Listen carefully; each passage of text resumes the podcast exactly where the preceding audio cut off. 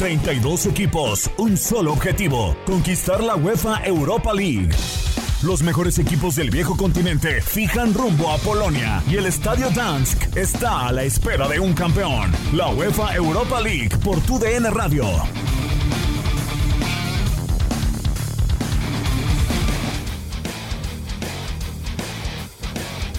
Muy buenas tardes, bienvenidos al vestidor de TUDN Radio. Les saluda con mucho gusto Luis Eduardo Quiñones. Hoy, como se ha hecho habitual durante estos días, tenemos el post, en este caso, de los 16 avos de la UEFA Europa League. Los dejo con Katia Mercader, Julio César Quintanilla, Ramón Morales. En el segundo bloque de nuestro programa tendremos mucha información de baloncesto de la NBA, béisbol de grandes ligas y también del boxeo. Muy buenas tardes, Katia, Julio, Ramón.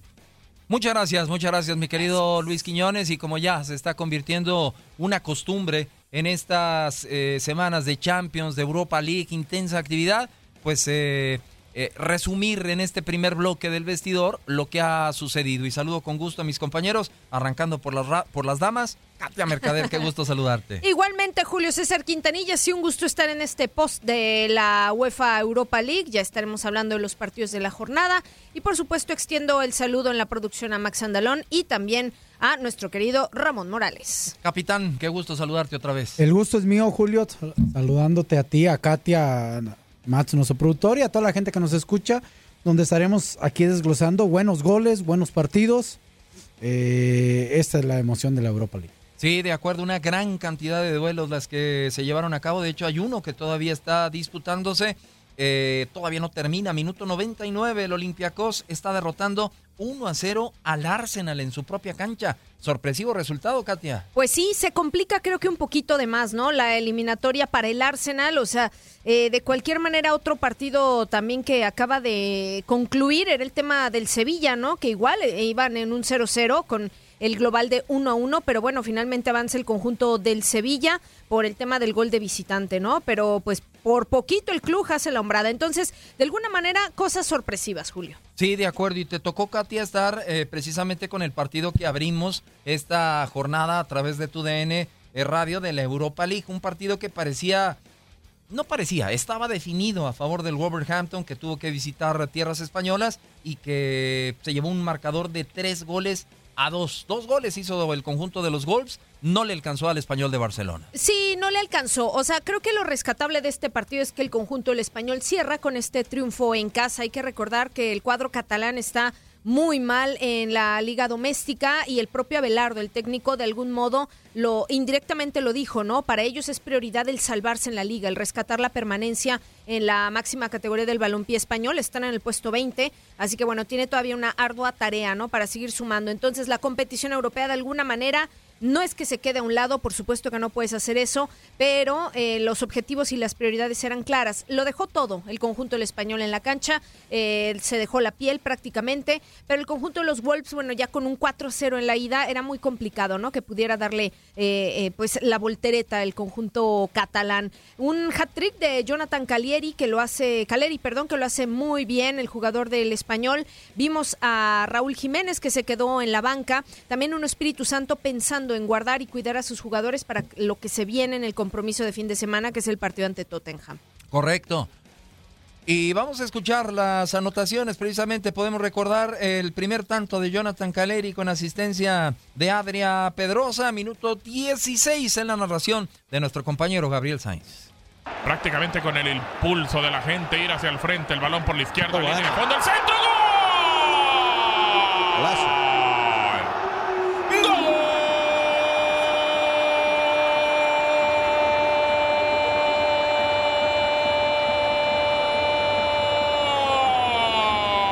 ¡gol! ¡Gol del español! ¡Gol! ¡De Caleri! Dentro del área la pelota. ¡Qué jugada el taconcito! Después por el costado izquierdo ya dentro del área el servicio. No hay fuera de lugar y prácticamente en el área pequeña. Llega Caleri, la toca con pierna derecha. Patricio se fue a la izquierda. Y el juego lo está ganando el español. 1-0, 4-1, pierden el global. Bueno, apenas, apenas ahí era el 1 a 0, el primer tanto de ese hat-trick que hacías mención, eh, Katia, de Jonathan Caleri. Y al 22, momentáneamente, los Wolves lo empataron. Adama Traoré hizo el tanto del empate, el 1 a 1. El Wolverhampton para línea de fondo en el corredor del área, pelota para Traoré, le pegó, le quedó el balón.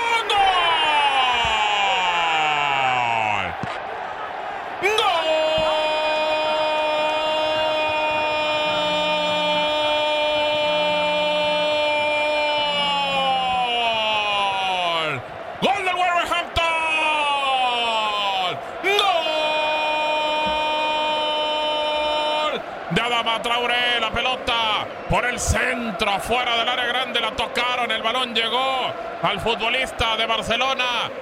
Y este le pegó primero una vez, le rebotaron la pelota, después le quedó ahí el balón y abajo venció a Prieto. Inalcanzable para el arquero. Y el juego se empató en la cancha del español.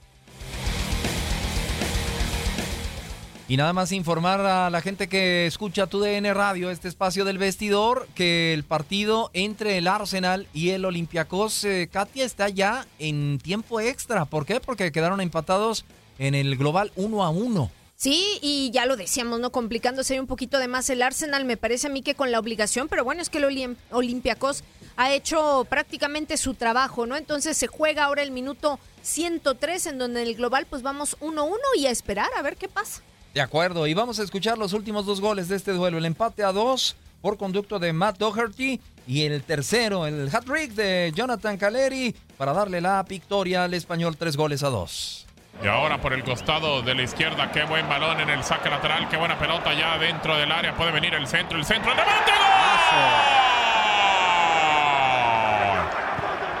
¡Gol!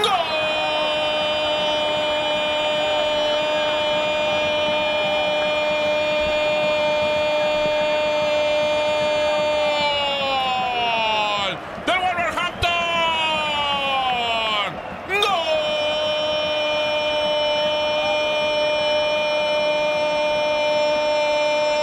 Del 2. Se durmió la defensa del español. Nunca marcaron por izquierda Podens, que estaba adelantadísimo, pero en saque lateral no hay fuera de lugar. Le dejan la pelota. Y este se va a línea de fondo, mete el centro y Doherty con la pierna derecha la pone en el fondo.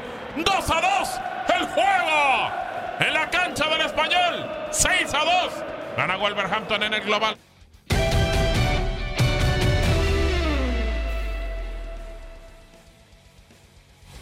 Ahí con un empate. No perdió el partido, por lo menos en casa. Más allá de que sí, era lo lógico poder clasificar, tratar de irse con un triunfo. Lo que pasa es que el resultado de visitante fue muy. Línea de fondo, viene el centro, pelota para atrás, el remate de Ronaldo. ¡Gol! ¡Gol!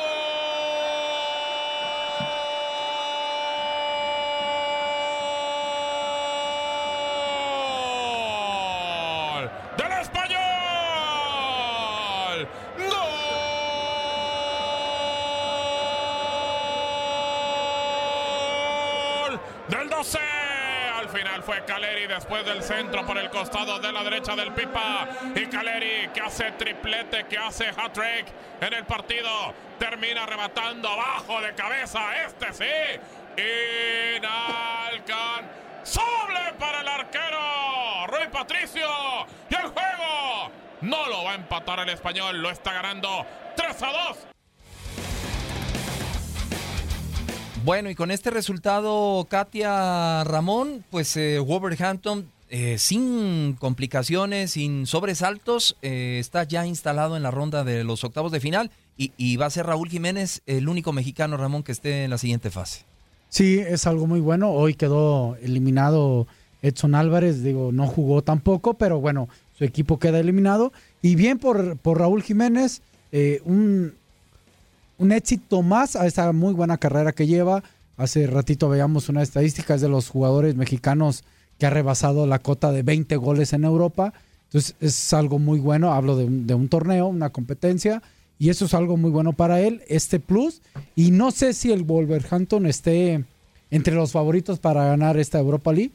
Pero bueno, es un rival que va a ser muy complicado para quien sea. ¿no? ¿Qué posibilidades Sí. le ves, Katia, a este equipo del Wolves? Mm, sí, a ver, yo sí le veo, le veo características, ¿eh? Eh, Yo creo que va a indigestar al que le toque o al rival que tenga enfrente. ¿Por qué? Porque a la ofensiva sí tiene, tiene gente interesante, ¿no? O sea, lo veíamos con Diogo Jota, el propio Raúl Jiménez, eh, Adama Traoré, que en uno de los extremos, en el derecho en, en concreto, es un tipo muy fuerte físicamente, eh, o sea, tiene mucha potencia, mucha velocidad, le falta a lo mejor algo de destreza eh, en cuanto a, la definición, porque lo vimos, pero lo vimos jugar muy, muy bien. Entonces, yo creo que sí, o sea, tiene con qué, la verdad, el conjunto de los Wolves, entonces estará dando lata. No sé si le alcanzará, va, va a depender un poco del rival que le toque, ¿no? En el sorteo, Julio. Sí, de acuerdo, habrá que esperar eh, cuando, para informar nada más, en partido, el único Uy. que hasta el momento se fue hasta, hasta el alargue, hasta los tiempos extras, empate a uno en el global entre el Olympiacos y el conjunto del Arsenal. Eh, siguen empatados a ceros, concluyó ya eh, el primer tiempo extra, Katia. Muy parejo, ¿eh? El Muy. Olympiacos tuvo la posibilidad de hacer el gol, Ramón, hace unos instantes. Sí, eh, se pone emocionante, ¿no? Y, y esto lo manda a la largue todavía más. Eh, creo que va para terminar en penales y la emoción de este Olympiacos Arsenal va a ser eh, mucho mejor para el espectador y, y para los que nos gusta el fútbol.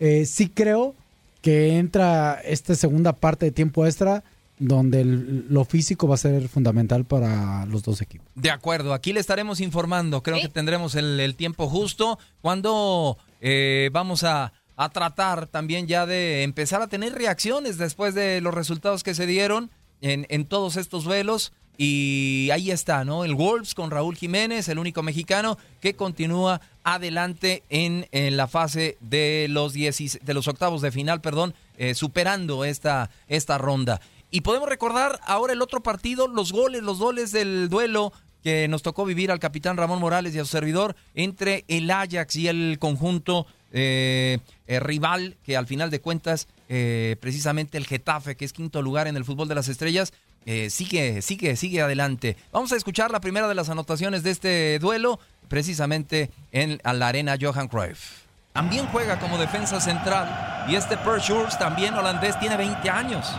Y Edson Álvarez, pues ya 22, se pelota dentro del área.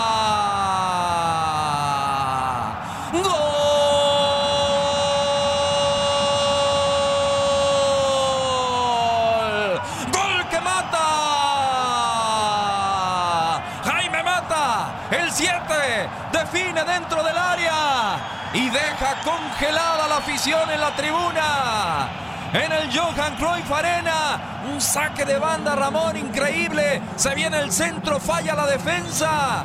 Y ahí la está aprovechando Jaime Mata, su sexto partido en competiciones europeas, para hacer un gol, Ramón, que puede matar las aspiraciones del conjunto local. Sí,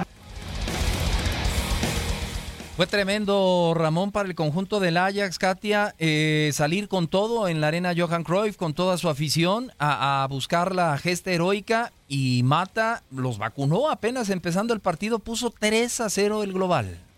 Sí, cuando, cuando preparas un partido que sabes que vienes 0-2 abajo, eh, eh, esperas hacer un partido perfecto, con el apoyo de tu gente, apretar y, más o menos hasta calculas tiempos, ¿no? Si nos vamos 1-0 en el primer tiempo, es, eh, estamos dentro, estamos en la pelea, pero cuando a los cinco minutos recibes un, un gol, eh, híjole, es, es todo cuesta abajo, ¿no? Lo decíamos Julio en la transmisión, qué importante iba a ser rápidamente empatar para el Ayas, ¿no? Después de recibir el gol del Getafe en los primeros minutos, empatar, lo logra empatar y a partir de ahí creo que fue mejor el Ayas en todos sentidos, pero hay que darle eh, valor al Getafe que se defendió de la mejor manera. Se defendió bien, hicieron tiempo, fueron inteligentes, el señor Bordalás manejó sus cambios, sus modificaciones a la, a la perfección y, hay que destacar a este número 7, a Mata, jugadorazo Katia, ¿eh? realmente eh, tiene condiciones, se la pasó eh, la mayor parte del partido solo, solo al frente y siempre fue capaz de generar peligro. Sí, yo creo que hicieron bien las cosas, ¿no? Eh, El Getafe mm, a lo mejor mm, venía no con la etiqueta de favorito, ¿no? Y hablo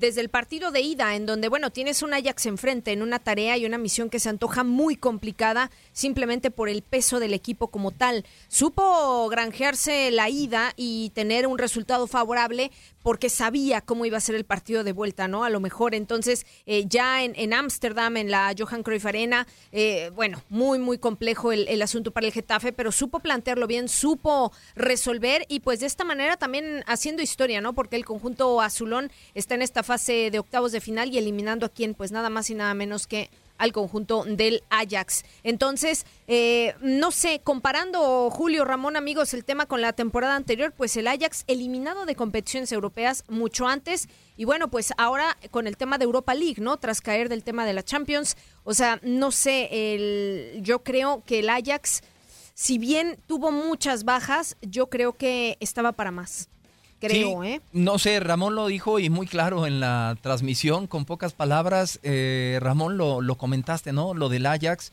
eh, pues lo desarmaron, porque si recordamos al Ajax, eh, no estaba Tagliafico, Tagliafico hoy, no estaba The League, no estaba Neres, no estaba Hakim Ziyech, no estaba Frankie de Jong. Es una columna vertebral, Ramón. Sí, sí, un equipo que nos maravilló a todos por su buen fútbol en la Champions pasada. Ante esta circunstancia queda mermado, pero aún así creo que era favorito, ¿eh? Sobre el que, porque eh, eh, el Ajax llega a esta competición quedando eliminado de un grupo de Champions. Sí, sí, ¿no? Y, Getafe entra porque se lo ganó, entonces yo creo que sí fue, era favorito el Ajax.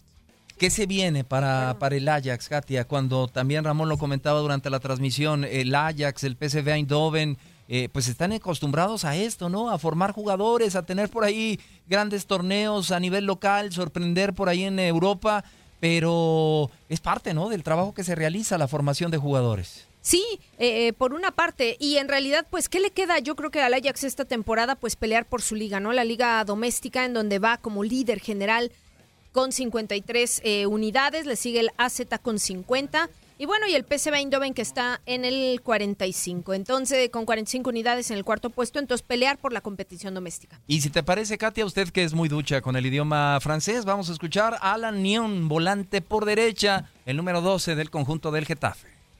Vous avez créé tant d'occasions de, de, de marquer et euh, trois balles, je crois, sur les poteaux et sur Tuviste la, occasion de marcar. Vous avez failli gagner ici même. Ouais, on était venu pour gagner, c'est dommage. Bon, après, le poteau, sí, fue una lástima que no haya podido bon, capitalizar las eh, ocasiones, así es el fútbol. On jouera les huitièmes de finale. Pero de cualquier manera, para nosotros como conjunto es muy bueno estar ya en octavos. Et en Espagne, bien sûr. Oui, on est une équipe euh, compétitive, on Somos joue avec nos moyens, on essaie de faire ce qu'on peut. On sait qu'on n'a pas euh, le budget des autres grandes équipes, mais bon.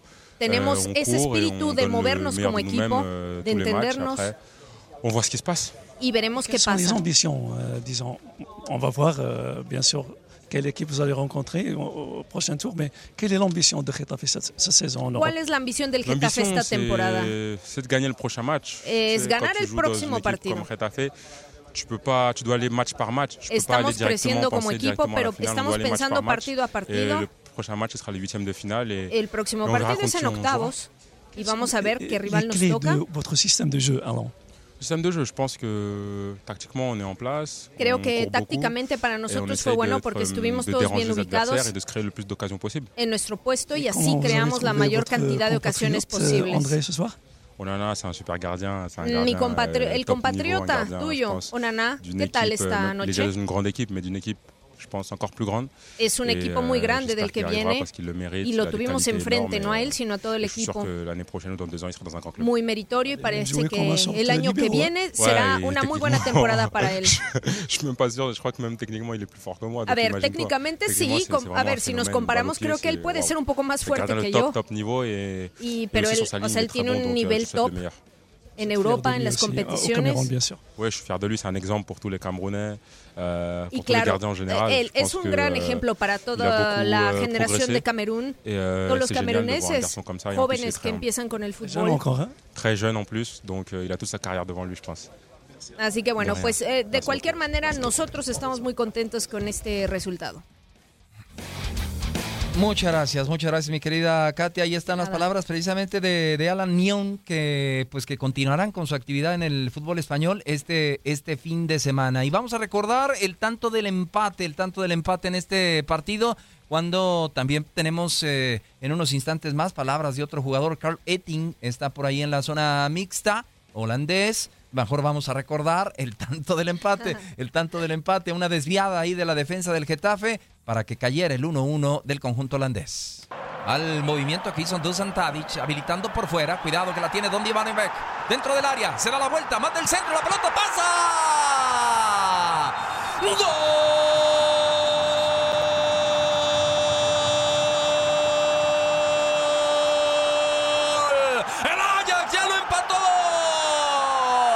Danilo Pereira, el 47. Le pega bien el holandés. Algo dice el árbitro central que ahora sí da la anuencia. Silbatazo, centro, Carletin. ¡Gol!